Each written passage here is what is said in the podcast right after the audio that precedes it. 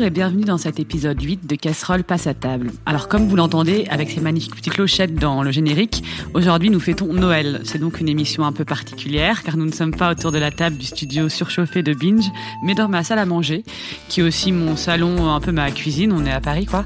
Et on sent une douce odeur de volaille qui sort du four. Donc aujourd'hui, ce sera une émission euh, la bouche pleine. Nous allons parler de tout ce qu'on mange euh, à Noël. On va essayer de comprendre un peu euh, comment choisir les, les meilleurs produits. Et pour cette émission, on a deux invités de marque, Jill Cousin et Céline Maguet, que vous connaissez bien dans Casserole, car ce sont les deux chroniqueuses de l'émission. Jill s'est occupée du plat principal. Salut Jill. Salut Zazie. Qu'est-ce que tu nous as ramené? Un beau poulet de la ferme avicole des Grands Champs, qui est un, un élevage avicole dans le Périgord. Et Céline s'est occupée du vin, évidemment. Salut Céline. Salut. Alors, qu'est-ce qu'on boit pour Noël? Alors, aujourd'hui, on va boire un pet nat. Qu'est-ce que c'est le pet nat? Alors déjà, je vais vous l'ouvrir et on l'ouvre pas avec un tire-bouchon, mais avec un ouvre-bouteille classique comme les bières, parce que c'est la capsule. En fait, le pétillant naturel, on en trouve beaucoup dans les... La Céline galère à trouver, à ouvrir, pardon. On en trouve beaucoup dans les j'ai les vignerons Ouais. naturels. Et c'est, tiens, je peux te laisser servir, Gilles, s'il te plaît. Euh, chez les vignerons naturels, en fait, le pétillant naturel, c'est un vin qui a, fait, qui a fait des bulles en bouteille. Lors de l'émission sur le fromage, je vous expliquais comment on faisait du vin tranquille. Bah, le pétillant naturel, on appelle aussi ça la méthode ancestrale. En fait, c'est un vin blanc tranquille. On va stopper sa fermentation naturellement, parce qu'en hiver, euh, avec les températures qui redescendent, les levures arrêtent de travailler, ou en refroidissant, c'est-à-dire en mettant en chambre froide. Donc en fait, on met en bouteille, la température baisse, que ce soit donc naturellement ou en chambre froide, et au moment du printemps, quand la, température remonte, on sort des chambres froides ou dans la cave, naturellement, la température va doucement remonter. Et à ce moment-là, il y a une nouvelle fermentation qui va se faire. Or, vu que le vin est en bouteille et qu'il a encore des sucres, et ben la fermentation va dégager du gaz carbonique qui va rester coincé dans le vin Et qui va le faire pétiller. et qui va créer les bulles. Et c'est pour ça qu'en fait, si tu regardes une bouteille de, vin, de pétillant naturel, c'est des, des bouteilles plus épaisses parce qu'en fait, euh, il y a plus de pression dans ces bouteilles et c'est un, un bouchon comme un bouchon à bière. Pour pas que ça explose, en fait. quoi. Exactement. Alors, la différence avec le champagne, Oui, parce que c'est pas la même méthode que la méthode champenoise. non, en fait, voilà, c'est ça. La méthode ancestrale est plus vieille que la méthode champenoise. Puis un jour, on a trouvé la méthode champenoise, qui est en fait euh, celle utilisée aussi pour les créments. euh, voilà, c'est la, méthode la plus utilisée. Euh, rappelons aussi que seul le champagne a le droit de parler de méthode champenoise. Oui, on peut pas faire un vin euh, en Chine avec une méthode champenoise. Faut On être peut le faire, mais en fait, on peut pas l'appeler comme ça. Voilà, faut que On ce soit sur un, un territoire précis. Tout à fait, le champagne. Euh, c'est d'ailleurs la première appellation. Euh, donc, euh, en fait, les premiers pas du champagne, c'est les mêmes que pour un vin tranquille. C'est-à-dire qu'on va vendanger, pressurer, fermenter, et ensuite on va assembler soit par cépage, soit par millésime, soit par terroir. En revanche, la suite est propre au champagne. Donc, le vin est mis en bouteille, et il est, mis- en bouteille avec un peu de liqueur de tirage. En fait, c'est des mous concentrés euh, avec des raisins, c'est du vin et du sucre. En fait, c'est une contenance en sucre qui va faire qu'on va faire une prise de mousse. Il va y avoir une nouvelle fermentation. Donc il y a un ajout extérieur, Contrairement au pétillant naturel. voilà, où on n'a pas d'ajout extérieur. Et là, la deuxième fermentation en bouteille se produit, elle crée aussi du gaz carbonique, elle crée des bulles qui restent prisonnières dans la bouteille, et en fait, on va laisser pendant plusieurs mois les bouteilles et les tourner régulièrement, de façon à ce qu'un dépôt se forme, qui est en fait les levures qui meurent. Mhm. Voilà, l'ajout euh, est en train de mourir, voilà, au bout du près du goulot. Et là, on va dégorger, on va retirer ce dépôt. Là, il va manquer euh, une bonne partie. Voilà, il va manquer 10 centilitres euh, qui vont qui vont disparaître de la bouteille. On va donc ajouter une liqueur d'expédition qui vient à la rescousse pour remplacer ce vide. Pour pas vendre aux clients des bouteilles à moitié, à moitié vides. Exactement, c'est pas très vendeur. Ouais, c'est un peu, c'est un peu radin. Il me manque euh, 10 centilitres, c'est quoi ce bordel? Je me suis fait arnaquer. Exactement. On n'aime pas ça. On n'aime pas ça, surtout quand on a payé un champagne. Et en fait, cette liqueur qu'on va ajouter, elle va aussi donner le style du champagne. Les moins dosés en sucre, elles donnent des champagnes bruts, et les plus dosés, des demi-secs. Et l'ajout d'un vin d'une autre bouteille, au lieu d'une liqueur, donne un zéro dosage. On va ajouter un vin. Donc c'est moins sucré. C'est, il n'y a pas de sucre ajouté. Mm. Voilà. Et les sucres, normalement, s'ils sont bien consommés du vin, euh, il n'y a pas de sucre ajouté. On est sur quelque chose, vraiment une trame beaucoup plus euh, vive. En fait, mais c'est plus facile de faire du pétillant. C'est plus rapide de faire du pétillant naturel que de faire du champagne. C'est plus rapide parce qu'en effet, il y a des mois, euh, des mois qui passent euh, où le, le champagne se fait par rapport, en fait, sur un, un pétnat, ça va prendre euh, plutôt huit mois euh, en tout, hein, de- du vin tranquille à, la mise à la fin, à la mise en vente. Mais c'est surtout que ça va pas, ça va pas du tout être le même travail puisqu'en fait. à la base, le petnat, c'est un peu été une invention rigolote. Mm. En fait, euh, Le mot est rigolo un peu. peut-être. voilà, petnat, c'est un côté, un- c'est un côté vin de copain. Voilà, voilà, vous goûtez, vous voyez, ça. C'est un va côté. quand même. À la vôtre. C'est un côté vin de copain, en fait, euh, le pétillant naturel, le champagne. Et on l'a vu récemment, il y a eu beaucoup de publicité sur le champagne pour justement casser ces codes-là. Parce que là, vous, je sais pas si vous avez vu un peu, ils mettaient avec du champagne avec un œuf, du champagne avec des sardines.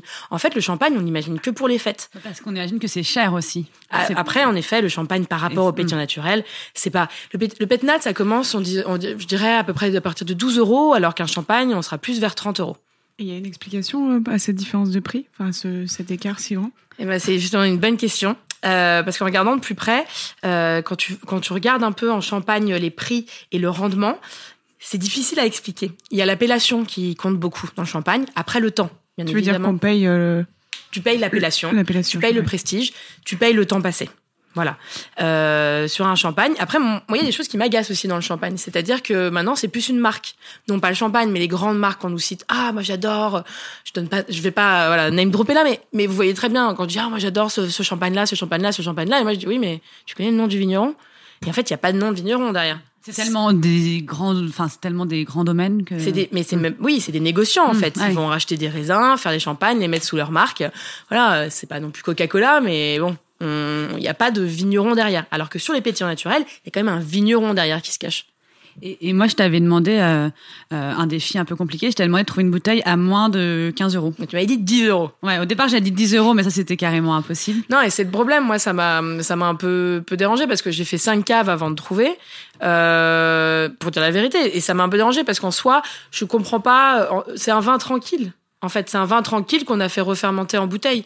Donc, euh, je vois pas la différence de prix. Il est possible de trouver des vins naturels à 10 euros. Hein, on témoigne le livre euh, que D'Antonin et euh, de à Couston. Manoutegui, euh, qu'on avait invité ici. Mais les pétillants naturels, c'est plus compliqué. Alors, euh, j'aimerais comprendre pourquoi. euh, Est-ce qu'il y a encore une histoire de temps? Est-ce qu'il y a encore une histoire de d'aléas Puisque, en fait, euh, on n'est pas sûr que ça refermente. Bah, la preuve, moi, hier soir, j'ai ouvert un pétnat et pas de bulle. Donc, C'était euh, pas bon. non, mais c'était pas mauvais. Évidemment, c'était pas mauvais, mais tu sais que c'était un pétillant naturel. Donc, en fait, tu sens le, que le vigneron a voulu aller quelque part qu'à un moment où voilà les bus se sont perdus euh, je ne sais où sur la route.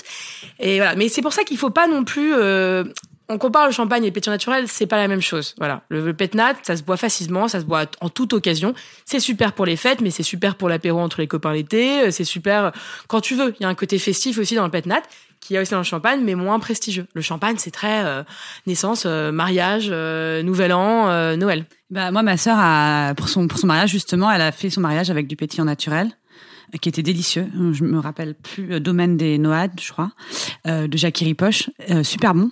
Et en fait, du coup, on avait euh, le pétillant naturel qui coulait à flot parce que c'était beaucoup moins cher. Je crois qu'en en achetant plusieurs caisses, c'était genre 10 euros la, 10, 11 euros la bouteille, alors qu'avec du champagne, euh, elle aurait, enfin, ça- elle aurait tout de suite été sur des 20 euros, euh, 25 euros, quoi. Oui, bah forcément, ça, a un impact. Mais après, le champagne, il y a un côté très, euh, très étiquette.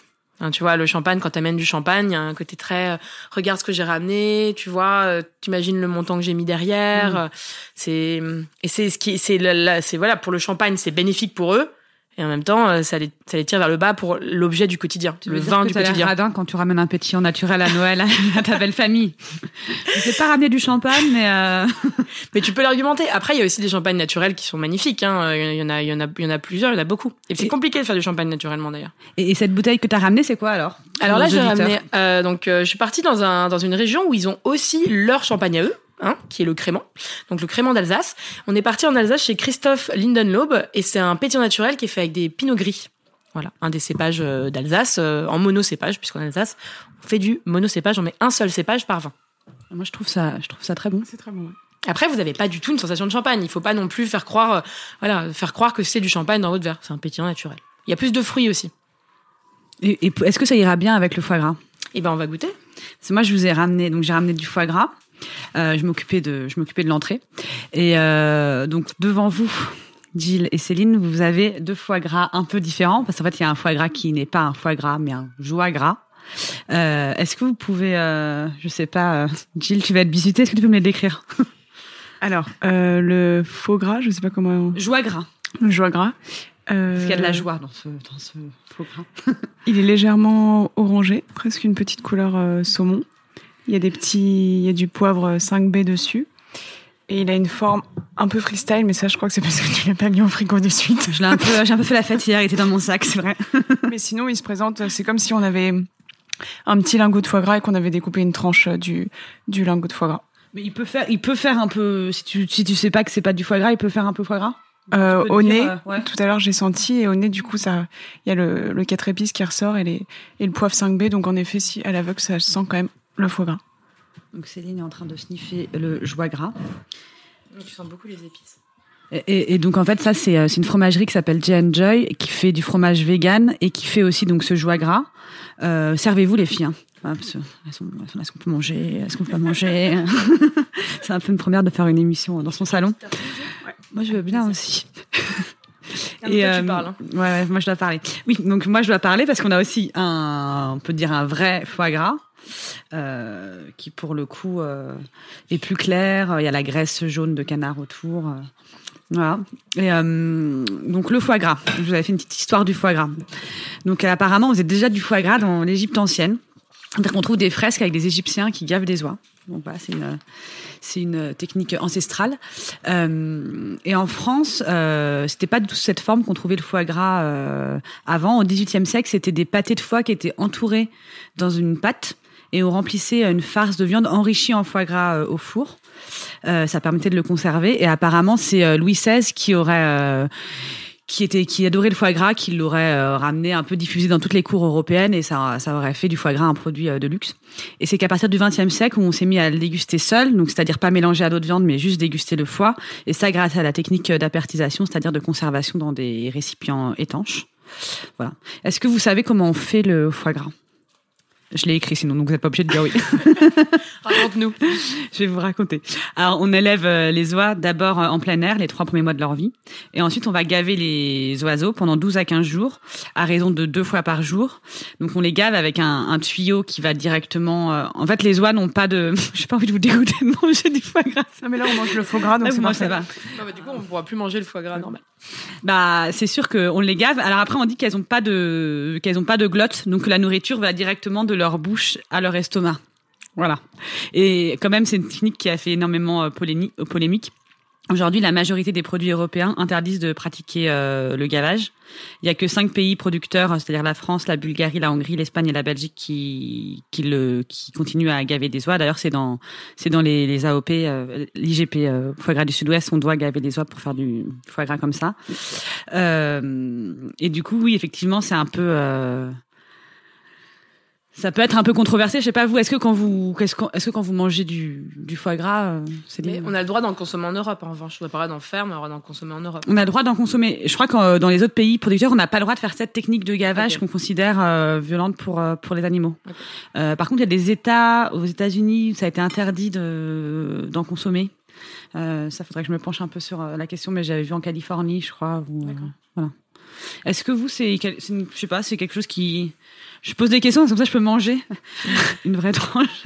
Est-ce que c'est quelque chose qui vous qui vous interpelle Euh, Enfin, on se pose la question. euh, Jill Euh, non, mais forcément, c'est pas. Je, enfin, je, suis pas une, oie ni un canard, mais je pense que ça doit être pas agréable d'être. euh, J'imagine que si on était euh, nous gavés euh, jusqu'à plus jusqu'à plus soif ou plus faim, ça serait pas pas très agréable. Et que concrètement, euh, il faut on essaie de rendre le foie plus ou moins malade, quoi. Donc, euh, je pense que, enfin, ça pose plein de questions éthiques, mais c'est toujours le truc où quand on en parle, on, on se dit non, non, on mangera plus de foie gras parce que c'est quand même euh, horrible. Il suffit d'aller voir quelques quelques vidéos de L214 ou des choses comme ça. On les a regardés. euh, Enfin, je les ai regardés pour préparer l'émission. Je me suis forcée parce que je m'étais dit bon, je mangerai plus de foie gras après avoir vu ces vidéos. dit ça? Bon, je pense que je vais quand même réussir à manger ce midi, mais C'est euh, le côté un peu ambivalent humain, quoi. C'est finalement on mange des choses euh, qui sont ouais un petit peu anti euh, un, un petit peu anti éthiques, mais bon. Et Est-ce qu'il y, y a quand même, moi j'ai regardé un peu les façons d'être un peu plus éthiques, disons. En fait, moi ce qui me dérange plus dans ces vidéos, c'est pas tellement qu'on gave les oies. Enfin, c'est pas, enfin quand j'ai vu les vidéos, c'est pas ça que je trouve choquant.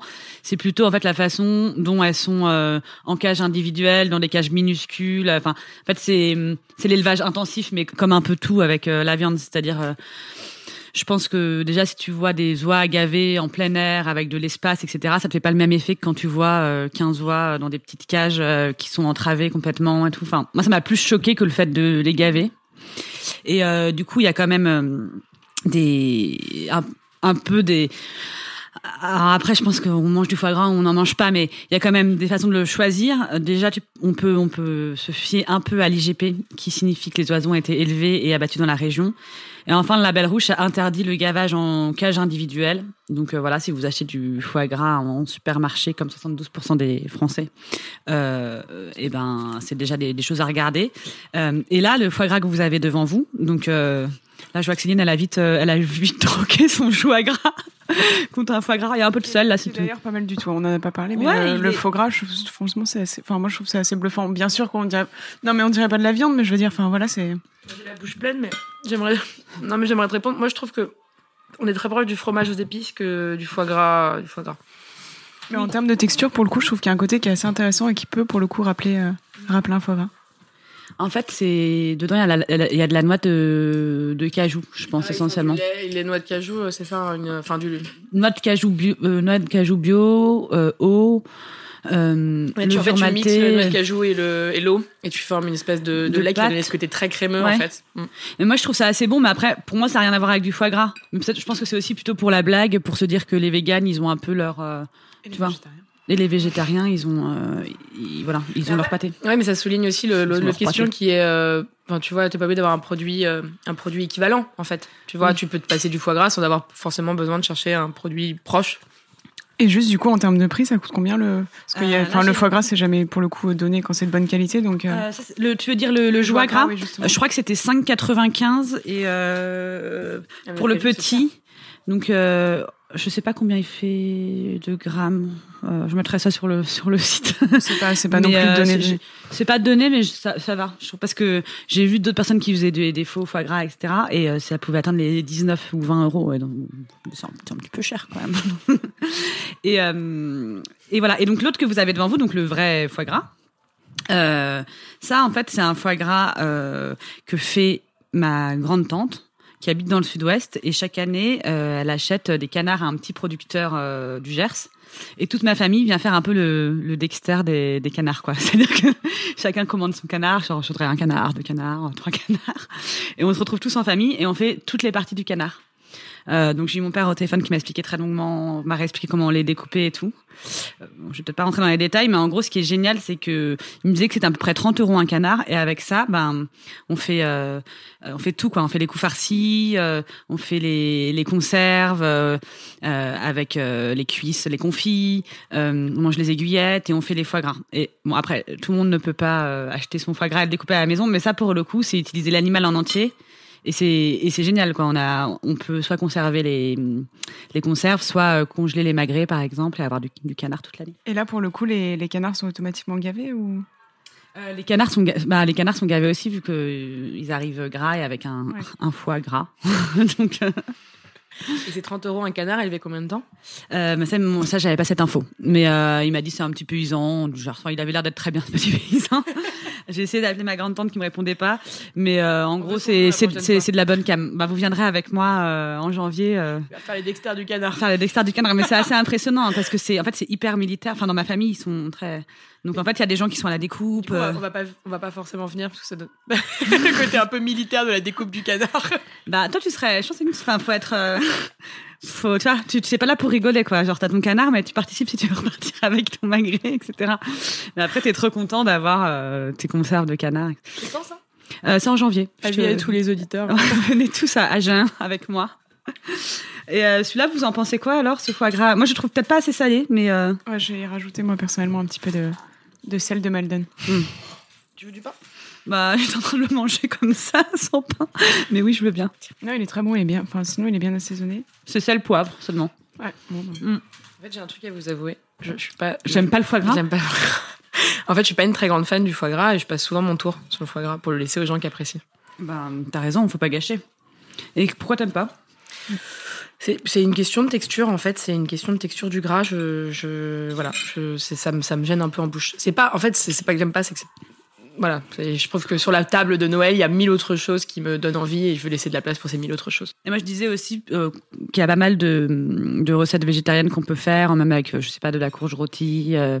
Il y a beaucoup de recettes d'Otolenghi qui, euh, un chef israélien qui est assez connu et lui il a il a des milliers de recettes végétariennes super bonnes euh, avec des courges rôties, de la purée de sésame, etc. Et ça peut être aussi des alternatives. On trouve aussi pas mal de très beaux champignons euh, cette période de l'année, donc c'est une belle alternative végétarienne. Ouais. on m'a donné une recette de pâté aux champignons. Je la mettrai sur le site. Mon amie Naomi m'a dit que c'était excellent. Euh, bon, ben, on a un peu fait le tour euh, du foie gras. On a appris que Céline n'aimait pas ça. Euh. Fallait nous prévenir avant le repas, Céline. et qu'est-ce qu'on va manger après le foie gras? Gilles, tu nous as dit que tu nous avais ramené du poulet. Je vais, je vais aller le chercher dans le four. On est obligé de manger super vite en fait parce que l'émission dure une heure.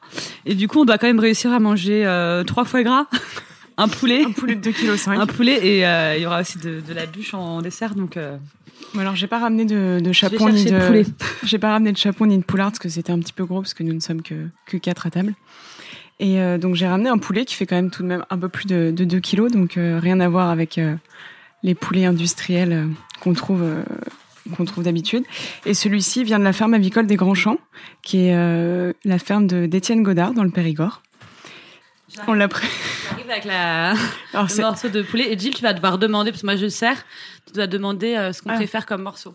Céline va nous dire je déteste le poulet, c'est dégueulasse. Alors juste, je vais dire comment on l'a préparé parce qu'on y a apporté beaucoup de soin avec Zazie. Donc déjà, il y a deux jours, on a commencé à l'assaisonner, on l'a salé, poivré. Euh, Zazie a délicatement glissé des petites euh, rondelles euh, d'ail noir et des feuilles de sauge entre la peau et la chair. Et, euh, et ce matin, on l'a cuit euh, à basse température, enfin à 150 degrés pour ne pas agresser les blancs. Et voilà. Bon, on te sert quoi, Céline? J'ai envie de goûter des blancs cuits à basse température. Enfin, à 160 degrés. Et je te mets, je verse du jus là. Merci. Tu me dis quand j'arrête. C'est bon, tu peux t'arrêter, merci beaucoup. Ah oui, c'est. Et on l'a accompagné, on l'a fait cuire, donc il a cuit quoi à peu près deux heures. Toutes les demi-heures, on l'a, on l'a retourné, on l'a, on a rajouté un petit peu de, de jus. Et, et on a fait cuire des petits légumes euh, de la ferme avec. Ouais, de la ferme de, de la ferme de Jill. Ferme au vert. Jill, toi, tu m'as dit que tu aimais bien euh, toutes les parties les plus trash. Euh, tu m'as dit, moi, j'aime tout ce qui est trash. Dans moi, j'aime bien le croupion, le cou et les viscères. Ben voilà. Une tête de poulet. Ouais, voilà. Et la tête. Ah ouais. J'adore ça. En fait, j'aime pas les autres. En fait, j'aime pas le poulet à part tous les, tous les trucs un peu bizarres. Bah, la tête de poulet, juste, tu viens et tu, avec les doigts, bien sûr. Ouais, avec les doigts et tu rognes un petit peu autour euh, du. Céline, la tête de. On a dans... Alors, donc, dans l'assiette de Jill, euh, une tête de poulet euh, entière. Est-ce qu'on voit encore Elle a encore un peu ses bases de plumes sur le bout de son nez? Et quelque chose d'assez appétissant pour Jill.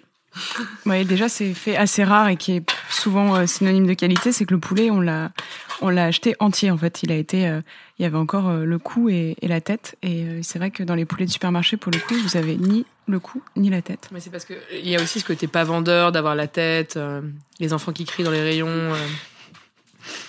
Ça a l'air ça a l'air magnifique, hein. ça a vraiment l'air très bon. Zazie est en, train de se mettre un litre de sauce littéralement sur son blanc. Trop le jus Moi, je commence à manger. Hein. Ah oui. Euh, donc, on a tous notre poulet. Je viens de me, viens de me rasseoir. Est-ce que, donc, Gilles, tu, tu, nous as amené un poulet et pas un chapon? Alors que normalement, euh, on mange plutôt du chapon à Noël. Mais Binge a dit que c'était trop cher. non, c'est surtout que c'était un petit peu un petit peu gros, mais en effet, euh, la plupart du temps, euh, pour les fêtes, c'est quand même rare qu'on trouve un, poulet rôti sur les tables. On trouve surtout des des chapons ou des ou des poulardes. Je crois que je vais peut-être rappeler quand même ce qu'est un chapon parce que je suis pas sûre oui, que. Bah en fait, euh, moi, je suis pas sûre de savoir tout à fait ce qu'est un chapon. Alors rapidement, en fait, un chapon, c'est un coq que l'on a castré euh, à la ferme avicole des Grands Champs, donc là où, dont vient le, le, poulet que nous sommes en train de manger. Euh, cette opération, elle est réalisée au sein même de la ferme. C'est pas les vétérinaires qui le font, pour le coup, c'est les employés de, de, la ferme. Elle a lieu lorsque le coq a environ 5 euh, semaines. Euh, on va revenir un peu sur le côté souffrance animale, etc. C'est pas une opération anodine. La plupart du temps, les coqs ne sont pas euh, ne sont pas anesthésiés. Et 214 qui va nous appeler à la fin de cette émission. Voilà. Et en fait, juste si c'est pas anodin, c'est que contrairement euh, aux humains, euh, les organes génitaux du coq ne pendouillent pas et ils sont à l'intérieur. Donc, ce qui fait qu'on doit aller les, les, les chercher pour les, pour les, pour les sectionner. Et euh, une fois l'opération réalisée, Donc le chapon n'est pas gavé comme on l'entend souvent. En fait, c'est surtout que, bah, comme euh, n'importe quel animal castré, euh, je sais pas, vous avez déjà tué un jour euh, castré votre chat et vous rendre compte qu'en fait il était en train de devenir juste tout gros et qu'il bougeait plus du tout. Et ben là, c'est un petit peu la même chose avec le chapon, c'est-à-dire que après l'opération, il se dépense beaucoup moins qu'avant, il est un petit peu moins vif, et c'est pour ça qu'en fait on a des chapons qui sont, bah, des, qu'on obtient des très très grosses volailles. Et la raison pour laquelle on chaponne une volaille, c'est qu'en fait, ça permet de, de, changer la texture et on va avoir une, une chair beaucoup plus persillée. Donc, on va avoir vraiment la, la chair qui va se mêler au, au gras et c'est censé donner du coup quelque chose de, de très très euh, fondant. Et après, donc euh, il y a soit la team euh, Chapon ou alors il y a également la team Poularde. Euh, la Poularde, en ce qui concerne pour le coup la, la ferme avicole des Grands Champs, en fait c'est tout simplement une poule pondeuse qu'on que l'on abat juste avant qu'elle commence à pondre. Donc euh, voilà, quand elle a la chair qui est encore extrêmement moelleuse également. c'est très bon, hein. Tu, tu... me régales. Tu te régales C'est bien moelleux C'est bien moelleux. On sent le beurre, l'huile d'olive, mais surtout le, le bon poulet. Ah. Ouais, et les bons légumes. Ça doit être un peu dur pour euh, Jules qui, pour Jules qui réalise l'émission parce qu'il n'a pas mangé, et il peut pas, il a les mains sur la manette et euh, mais du coup il aura une assiette après. Mais là il nous voit manger, tout ça doit être. J'aimerais pas être à sa place. Euh, donc Gilles, de manière générale, qu'est-ce qui fait une bonne euh, volaille? Alors j'ai posé la question à Étienne Godard, donc qui, qui a produit le, le poulet qu'on qu'on est en train de manger, et ce qui m'a répondu, le, enfin pour le coup, l'élément essentiel et ce qui détermine euh, une bonne volaille, c'est l'âge d'abattage. En fait, euh, généralement, les industriels abattent les volailles lorsqu'elles ont entre 32 et 60 jours, tandis qu'à la ferme avicole des Grands Champs et chez tous les éleveurs qui qui respectent les animaux et travaillent bien, elles ont entre 105 et 140 jours. Donc on passe quand même du, du simple au double, voire même plus. Et si les industriels tuent les volailles euh, si jeunes, c'est pour une question de coût. Il se trouve que les volailles, euh, sur les leurs premières semaines de, de vie, vont grossir vite, prendre beaucoup de poids. Et disons que plus elles grandissent, donc plus elles mangent, sauf que c'est pas proportionnel en termes de... Comme les enfants, quoi. Euh, voilà. Et que finalement, il arrive un stade où les volailles grandissent de moins en moins, mais mangent de plus en plus, donc ça coûte trop cher. Donc les industriels décident de les, de les tuer, alors que c'est justement cette, ces dernières phases de de, de, croissance qui permet d'avoir une, une chair vraiment, vraiment bonne et, qualitative. Et après, quand je lui ai demandé, du coup, il m'a dit que le deuxième élément qui était déterminant, et là, du coup, ça repose sur vous, auditeur, c'était la cuisson. Et que pour ne pas agresser les, les blancs, il fallait absolument euh, cuire sa volaille à 150 degrés. Donc euh, souvent quand on regarde, je suis sûre que si on regarde chez Marmiton euh, comment on cuit sur le site Marmiton comment on cuire une volaille, ils doivent indiquer de la cuire à 180 ou 200 degrés et surtout ils pas nuls chez Marmiton. ils sont nuls. Donc suivez les conseils d'Étienne Godard et faites cuire votre volaille, prenez un peu plus de temps et faites cuire votre volaille à, à 150 degrés seulement. Et là du coup bah pour rappel, pour indication, nous on a mis euh, on a fait cuire pendant deux heures une volaille qui faisait à peu près 2 kilos, si je me trompe pas. Mm. Ouais. Et hum, Comment on l'a choisi? Donc toi, tu as été directement auprès d'un producteur. Ouais. Euh, voilà, Pour comment le coup, vous pouvez facilement, même les, enfin pour le public parisien ou les gens qui habitent euh, dans le Périgord, vous pouvez retrouver, euh, vous pouvez aller sur le site de la ferme avicole des Grands Champs. Donc ils viennent de, ils se déplacent de temps en temps en région parisienne et à Paris. Ils sont là à peu près une fois par mois au marché des Enfants Rouges dans le troisième arrondissement. Après, bien sûr, ce ne sont pas les seuls à faire du bon travail et vous pouvez euh, dans les réseaux de la ruche qui dit oui ou des AMAP euh, trouver des, bonnes volailles. En période de fête, ils proposent aussi euh, chapon et, et, et poularde.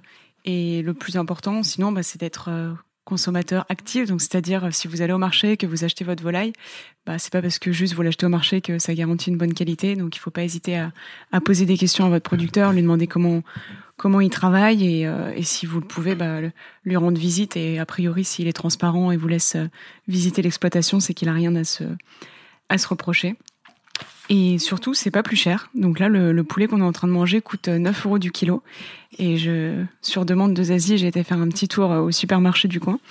Et j'ai regardé, donc j'ai été au, Monoprix et une volaille euh, label rouge euh, de la marque Monoprix Gourmet coûte 8,55 euros du kilo. Donc euh, il y a franchement, enfin, c'est pas plus cher de de manger une, une bonne volaille. Et quand on est obligé d'aller au supermarché, est-ce qu'il y a quand même, euh, disons, euh, moyen de limiter la casse, genre avec les labels et bah pour le coup, il faut si vous allez au supermarché, il faut absolument, absolument acheter une volaille qui a minima label rouge ou euh, certifiée de l'agriculture biologique. Euh, ces deux certifications vous garantissent que le poulet a, a grandi à la lumière naturelle et non pas une lumière artificielle que du coup on respecte aussi ne serait-ce que le cycle du jour et de la nuit, parce que la plupart des volailles dans les élevages industriels ont beaucoup de jours et très peu de, de nuit, ce qui n'est pas naturel. La lumière à fond toute la journée pour Exactement. qu'ils bah, ils mangent. Ouais. Voilà. Sans graisse. Et ça garantit aussi, ces deux, ces deux certifications garantissent qu'elle ait vécu minimum 81 jours. Donc euh, déjà, c'est un peu mieux que, que la moyenne, on disait tout à l'heure, euh, de 35 jours, si je me souviens bien. C'est bon? C'est délicieux. Moi, j'adore, euh, j'adore manger aussi la peau. Et vous aussi un peu Ouais, du coup, moi, j'aime pas trop la, la peau. Toujours cette question de gras, foie gras, peau. Ah ouais. Moi, vraiment, j'ai que la peau. C'est bien de vous avoir à dîner. Ah, c'est ça, on mange tous les manges le restes. cou, toi, tu manges la peau. On est assez complémentaires. Toi, tu manges, le- tu manges le blanc. Non, non, c'est, hum, c'est super bon. Alors, encore une fois, nous ici, euh, vous l'avez entendu, on est, on est, on n'est pas végétarienne, euh, on n'est pas végane. Euh, Après, euh, évidemment, c'est euh, des problématiques euh, qui se posent euh, au repas de Noël. Euh, des gens qui mangeraient pas, qui mangent, qui mangeraient pas de, de viande. Est-ce que, je suis désolée, Gilles, on t'empêche de manger, mais est-ce que tu as une idée d'un plat alternatif pour, ben, pour ton copain Norbert, par exemple, qui est végétarien? Et ben, je pense que cette année, je vais lui faire des courges farcies. Oui, youpi. Donc c'est toujours la question. Les, du coup, les, les végétariens, souvent en période de Noël, ont quand même l'impression d'être un petit peu punis parce que c'est quand même la valse euh, des huîtres, du foie gras et des volailles. Et, et bon, quand ils sont juste cantonnés à la, à la garniture, c'est quand même pas très drôle. Mais il y a moyen de faire voilà avec des, des bons légumes. Des... Zazie vient de se tâcher. Bon ben voilà, c'est dit. En fait, c'est pour ça qu'on n'enregistre jamais pendant qu'on mange. On mange comme un cochon. Et non, mais on pourrait par exemple, je sais pas, oui, faire euh, des, des petites euh, courges farcies, des pâtis doux, quoi, un petit goût de, de noisette euh, assez subtil qu'on pourrait faire avec une- un bouillon de, de légumes, avec du quinoa, etc. Enfin, ça, c'est pas, c'est pas un frein. On peut manger végétarien à Noël. Mais C'est vrai que Noël, c'est un peu, euh, je sais pas, on a un peu tendance à tous les excès, quoi. Je me rappelle de mon meilleur ami, sa, sa famille est végétarienne, lui non, qui venait en douce chez nous à Noël pour filer le reste le lendemain de Noël parce qu'il avait mangé du gratin de légumes, tu vois. En effet, je pense qu'en cuisine végétarienne, tu peux faire des choses superbes. Et euh, récemment, j'ai fait justement une courge farcie avec la courge de la ferme de Norbert. Et c'était ça, tu vois, on n'avait pas de pas du rien de, de produit comme produit animal euh, lors de notre déjeuner. C'était super. Et je pense que tu peux le décliner pour les fêtes. Et justement, quand on parle de Noël, là, de nos, on est en train de faire notre Noël entre amis, donc c'est un Noël un peu particulier. hein. On a des, on a des micros, on doit manger en même temps qu'on parle. c'est un exercice un peu particulier. Mais est-ce que euh, je vous ai même pas demandé si vous aimiez euh, Noël? Moi, j'aime bien les cadeaux, c'est tout. Non, c'est chouette Noël. Ouais. Après, c'est toujours un petit peu. Non, mais je crois qu'en fait, je crois qu'on avec Noël, on, on se sent toujours obligé. Il faut absolument qu'on fasse le meilleur repas possible. Il faut réussir à avoir le plus de monde possible, concilier euh, plein plein de choses. Alors qu'en fait, euh, je crois qu'on devrait faire parfois juste des Noëls entre potes, euh, se retrouver, manger une bonne volaille. Ce et qui est puis chiant basta. dans Noël, c'est- la, la famille. un peu, non Non, mais moi j'ai demandé à. Alors, je vous avais demandé vos pires souvenirs de Noël, mais après on dit c'est faut peut-être avoir bu trois bouteilles de vin pour s'en pour s'en parler. Moi j'ai j'ai des histoires d'amis euh, sordides à Noël, et moi je me j'ai un de mes souvenirs en tout cas quand j'ai repensé de Noël, c'est euh, euh, à une époque où alors, c'était ça se passait pas bien avec mes parents et tout. Et euh, je pense que j'avais 17 ans et j'avais fait un acte de rébellion, c'est-à-dire que j'avais été vers 17 heures au McDo. Mes parents ils mangeaient énormément. Je sais pas ce qu'ils m'avaient pris. J'avais mangé un McDo en entier et après j'avais remangé pour Noël. Mais- enfin, pour- Elle s'était gavée. En fait, elle s'était infligé ce qu'on inflige au canard. Je m'étais littéralement gavée. je m'étais- mais je pense à l'époque, comme mes parents ils sont hyper anti McDo et tout, je leur ai jamais dit. Je pense qu'ils vont le découvrir en écoutant cette émission. Mais j'avais vraiment fait ça, mais je crois seule quoi. Genre j'étais sortie. J'avais été manger un. Enfin, c'est très bizarre comme euh, souvenir Ça de va, Noël. bien dormi Euh, non, j'en c'était l'enfer, mais de toute façon, tu dors toujours mal après un repas de Noël où t'as trop bouffé. Mais euh, ouais, je sais pas. Est-ce que vous, vous avez envie de partager un, un souvenir un peu. Ah, sinon, j'ai des souvenirs d'auditeurs. Ah bah les souvenirs d'auditeurs, vas-y. Laisse-les fais Non, parler mais ils ont auditeurs. surtout parlé des trucs qu'ils détestaient manger à Noël. J'ai un, un auditeur qui m'a parlé d'un sanglier au chocolat. Qu'il n'avait pas du tout aimé. Ou Un autre qui avait dû aider son père à pocher des riz de veau pour 20 personnes. Ça l'a, ça l'a dégoûté à vie. Euh, et j'ai Anaïs qui a fêté Noël avec euh, sa sœur devant Friends parce qu'à partir de 15 ans, ses parents estimaient qu'il devait plus fêter Noël. Et donc elle avait été euh, au Royal Courneuve acheter des nems. Et elle a trouvé une limace dans sa feuille de salade. Et il y a aussi Virginie qui avait une table de repassage genre à 8 ans. et je crois qu'elle elle avait. Il y a aussi les cadeaux pourris à Noël, c'est aussi un autre sujet. Mais... Et non, j'ai ramené évidemment le dessert de Noël qui est Une bûche une bûche. Et ouais. Et euh, donc je l'ai acheté chez chez Picard parce que euh, la bûche Picard, euh, c'est la bûche que les Français mangent le plus. Donc euh, voilà. Coup, Est-ce que c'est la bûche préférée des Français? Euh, Picard est l'enseigne euh, préférée des Français, figure-toi. Donc peut-être que par corrélation, En surgelé ou en euh, en toute alimentation. Ah ouais. Ah, c'est l'allié du quotidien en même temps. C'est le surgelé. C'est l'allié du quotidien. Est-ce que vous aimez la bûche, vous déjà? Céline va dire non, c'est dégueulasse, je n'aime pas ça. Moi, j'aime pas la bûche. c'est Gilles, hein. C'est Gilles qui a parlé. Gilles n'aime pas la bûche? Enfin, j'aime la bûche. euh, j'aime la bûche traditionnelle, le- la génoise et une petite euh, crème au beurre pas trop, pas trop lourde. Mais malheureusement, de moins en moins de, de pâtissiers font juste un petit, euh, une petite génoise roulée avec une petite crème. C'est vrai que les bûches de pâtissier, c'est le, c'est le grand festival. euh. Non, c'est- Il y a plein de choses, quoi. Ça, c'est fini, là, le classique génoise. euh. Non, chez Picard, leurs bûches, elles sont entre 8,95€ et 17,95€. Euh, là, donc, j'ai pris la, la moins chère à 8,95€, qui est une bûche glacée vanille caramel au beurre salé, avec inclusion de noisettes caramélisées, sauce caramel beurre salé. Euh, et Picard, l'année dernière, euh, a, re- a battu son record d'affluence avec le 23 décembre, 700 000 clients dans la journée. Enfin, c'est énorme. Et Il y a combien d'enseignes en France? Ah, je sais pas. Je pense qu'il y en a, il y en a beaucoup. Il y en a, il y en a vraiment beaucoup. Et, et après Picard, alors on peut les critiquer et tout, mais alors, moi j'ai lu pas mal de trucs et apparemment ils sont quand même assez réglo sur la façon dont ils payent euh, euh, les producteurs. Et euh, également, ils, sont, ils essayent d'être assez réglo dans la mesure de possible. hein. Ça reste euh, du surgelé à grande échelle. Mais euh, dans les produits qu'ils utilisent, euh, bon, là, eff- effectivement, il y avait un plateau de fromage à- euh, congelé, mais c'est quand même du fromage AOP. Souvent, leurs euh, produits de pêche, c'est pêche durable et tout. Donc, euh, voilà, je sais pas, c'est... Mais après, le surgelé, c'est pas un gros mot forcément. Mm. Ouais, mais oui, comme ils font beaucoup de produits aussi transformés, tu vois, c'est... euh, Puis là, c'est une bûche glacée, donc en fait, ça tombe sous le sang. C'est pas très grave. pas de souci, c'est de la glace. Et il y a, c'est ce qu'on disait avec les grands pâtissiers qui font leurs bûches. Parce que maintenant, tous les grands pâtissiers, enfin moi j'ai l'impression que c'est un truc qui s'est amplifié ces dernières années. Ils doivent avoir absolument leurs bûches, euh, signature, etc. Et là, je regardais un peu les prix. En fait, ça atteint des prix complètement hallucinants, c'est-à-dire euh, une bûche de Noël au Royal Monceau à 126 euros, une bûche de Noël d'Anne-Sophie Pic, qui est une chef 3 étoiles, à 120 euros, euh, la bûche du Meurice de Cédric Grolet à 98 euros. Euh, c'est un peu la, la surenchère. quoi. Pour quatre personnes? Non, six personnes. Six Oui, personnes. Ou huit personnes. Hmm. Ouais, mais ça reste quand même euh, 120, 126 balles pour une bûche. quoi. En fait, il faut savoir qu'il n'y a pas énormément de personnes qui achètent ces, enfin, pas des milliers de personnes qui achètent les, les bûches de, de ces pâtissiers de Palace. Et je pense que pour le coup, c'est surtout une, un moyen de montrer leur, leur créativité, etc. Plus, enfin, c'est, on arrive plus sur des prouesses euh, techniques, euh, gustatives, etc.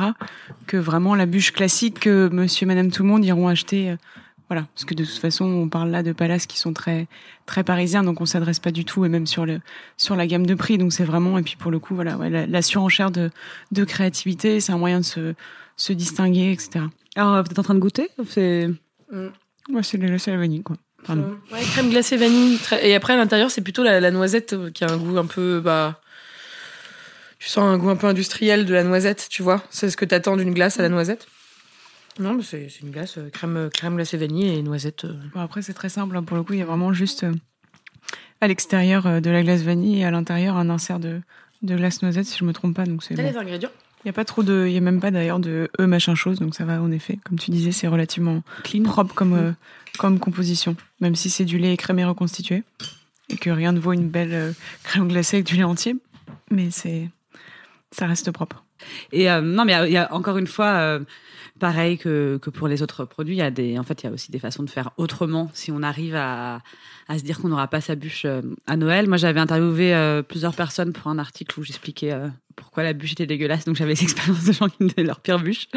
Et euh, Camille Labro, qui est journaliste euh, au Monde, euh, qui n'aime pas trop la bûche, elle non plus, disait qu'elle préférait par exemple la, la tradition provençale de Noël, qui est les 13 desserts sur la table avec des fruits secs, des dattes, des oranges, des nougats, et tu choisis ce que tu veux là-dedans, et que c'était une plus, c'était aussi une belle tradition plutôt que la bûche où en plus de souvent t'as plus faim. Ce qu'on disait ça. tout à l'heure, c'est que Noël, c'est quand même le moment où on, on se, on se gave.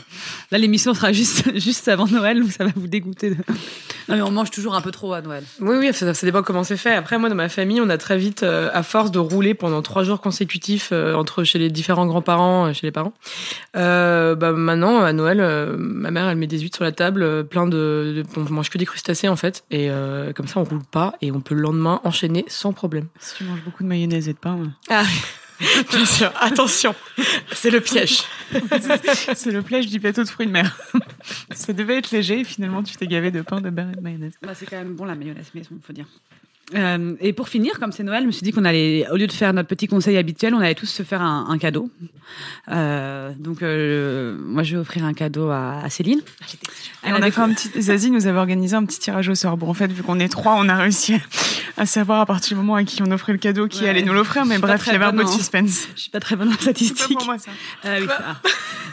Alors, peut-être. euh, voilà, moi j'ouvre le cadeau de Céline. Peut-être tu peux l'ouvrir et puis, euh, enfin, pardon, Céline ouvre le cadeau que je lui offre et tu vas. alors, Alors, il, c'est un cadeau qui n'a pas été emballé.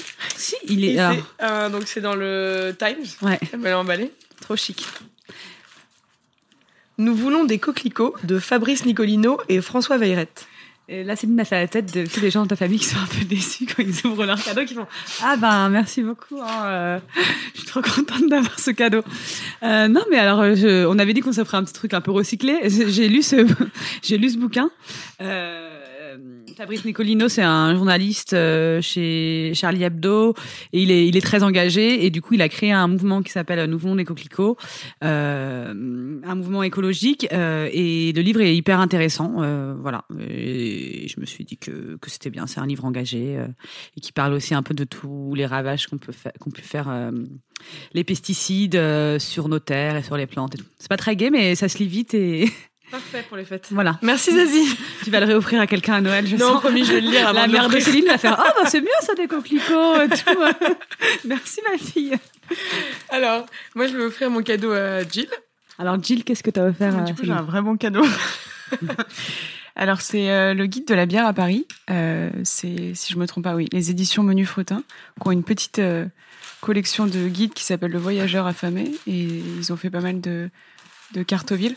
Oui, il voulait pas faire. C'est pas de l'auto, c'est pas de l'auto promo, mais Ah oui, c'est vrai, parce que oui, Céline en a écrit d'ailleurs euh, certains. Et non, mais elle a eu la délicatesse de pas m'offrir celui qu'elle avait, qu'elle avait écrit. Et celui-ci est, est signé Elisa- Elis- Elisabeth Pierre, pardon, qui est euh, zytologue. exactement comme elle aime s'appeler. Donc biérologue qui s'y connaît bien et je sais que toi t'apprécies euh, tout ce qui est fermentation, ça te plaît. Et que je- en plus, je suis petite fille de, de brasseur, donc euh, je suis très contente. Voilà. C'est une, carte de Paris avec les adresses indiquées et j'ai une critique pour chaque euh, adresse. en Exactement. Et puis il y a aussi euh, une petite introduction sur bah, la bière actuellement à Paris et ensuite quelques modules, tu vois, sur euh, des grands sujets autour de la bière. Et moi, c'est quoi mon cadeau? Oh Donc, Jill va offert des œufs. C'est pas, Et c'est pas, n'importe quel œuf. Alors ça, c'est les œufs du coup de la ferme avicole des Grands Champs. Euh, tu peux peut-être les décrire, Zazie. Ils sont un peu particuliers. C'est des, Bah, ils, Des- sont, ils sont très, euh, ils sont plus foncés que les œufs qu'on a habituellement l'habitude de voir. c'est des œufs de poule. euh, c'est des œufs de poule qui ont la particularité de faire des des œufs qui ont une coquille euh, relativement brune. Et pour moi, euh, je suis pas très objective peut-être, mais c'est les meilleurs œufs du monde. Sincèrement, ils sont très très bons. Et qu'est-ce que je dois cuisiner avec? Un œuf à la coque, tout simplement. Très bien. Bah, merci, merci beaucoup, Jill. Remet toutes les références sur le site de Binge et sur la page Facebook de l'émission Casserole sur Binge Audio. N'hésitez pas à m'écrire à zazie.binge.audio sur mon Instagram. Euh, vous pouvez partager par exemple euh, vos repas de Noël euh, les plus dégueulasses ou les meilleurs que vous allez faire. Merci à tous les auditeurs qui m'écrivent, ça me fait vraiment super plaisir de recevoir vos petits mots. En cette période de fête, je voulais aussi remercier toute l'équipe de Binge, Juliette qui aime manger à Noël de la dinde, du potimarron, des pommes de terre, Camille qui est une adepte du chapon farci au foie gras, Quentin qui adore le canard à l'orange, Adélaïde qui adore la bûche de Noël au chocolat et Jules qui a réalisé cette émission qui a le souvenir ému d'un gigot de 7 heures qu'il a mangé il y a quelques années. Euh, N'hésitez pas non plus à mettre des étoiles ou des commentaires sur iTunes. Je vous souhaite un joyeux Noël à tous, je vous dis à l'année prochaine et en attendant, n'oubliez pas de bien manger. C'est important. Binge.